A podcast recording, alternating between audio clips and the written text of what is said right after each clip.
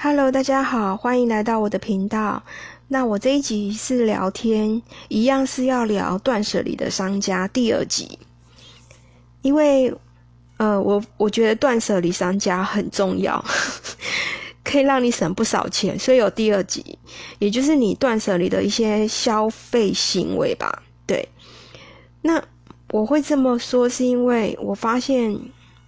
有些商家是强迫推销，这种的一律断舍离，因为您这种被强迫推销购买的商品，其实是很浪费钱的，让你觉得有压力的都不要去购买。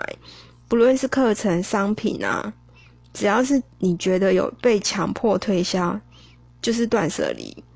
还有就是我发现，就是呃，我周围的朋友，因为他想要增加自己的额外收入，他其实是有做直销的。那我不是说直销不好还是什么，而是他们的模式是让你觉得你是被你是有压力的。为什么？因为表面上是关心你，好像你们是朋友，实际上是要推销产品。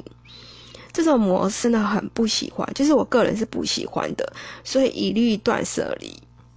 那再就是百货公司也是断舍离的商家，因为啊，我有发现是像。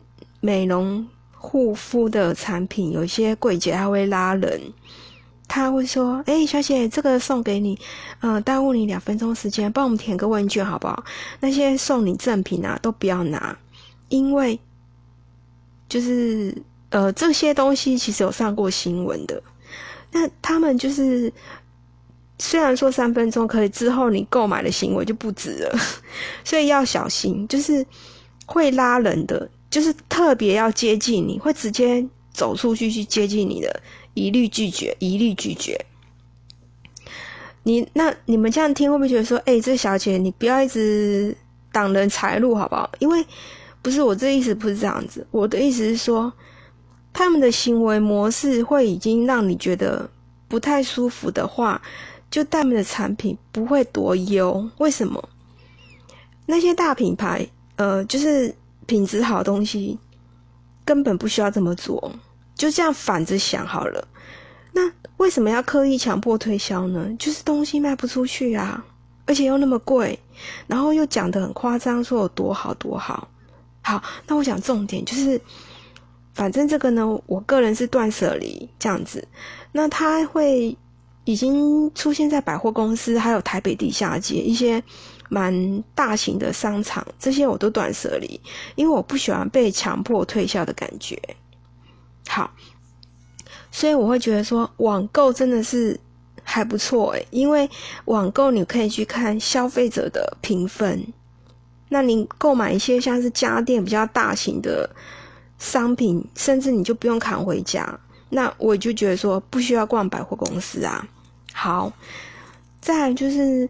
有关于住宿饭店，我觉得也不用住太贵，或者什么大饭店，什么游泳池多大，有吃到饱餐厅什么，这个不需要，因为我觉得价格也差太大，还不如去找那种中小型有特色民宿，然后干净，评分还不错的，因为他们有特色，而且也不会有。